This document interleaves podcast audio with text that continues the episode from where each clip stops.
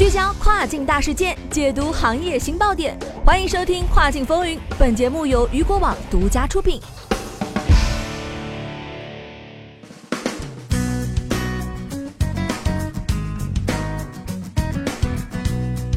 Hello，大家好，欢迎大家收听这个时段的《跨境风云》，我是大熊。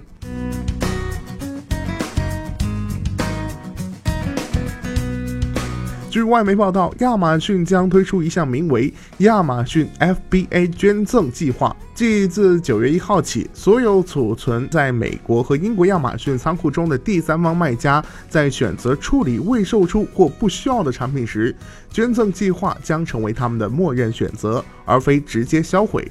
如果卖家愿意，可以选择退出该计划。这些捐赠将通过名为 Good 三六零的组织以及 New Life 和 b y n i d o 等英国慈善机构分发给美国非营利组织网络。新的捐赠计划旨在减少亚马逊仓库中滞销的库存数量，帮助保护环境，并将原本被浪费掉的产品加以利用。此前啊，有报道发现亚马逊经常丢弃未售出的库存。去年啊，亚马逊在法国摧毁了数百万件滞销的全新产品。鉴于亚马逊在美国的销售额占其总销售额的大部分，即在美国仓库销毁的数量可能比其他国家还要更多。亚马逊表示啊，该计划将减少送到垃圾填埋场的产品数量，将产品捐赠给那些有需要的人。一位第三方卖家还表示，该计划将降低捐赠的多余库存成本。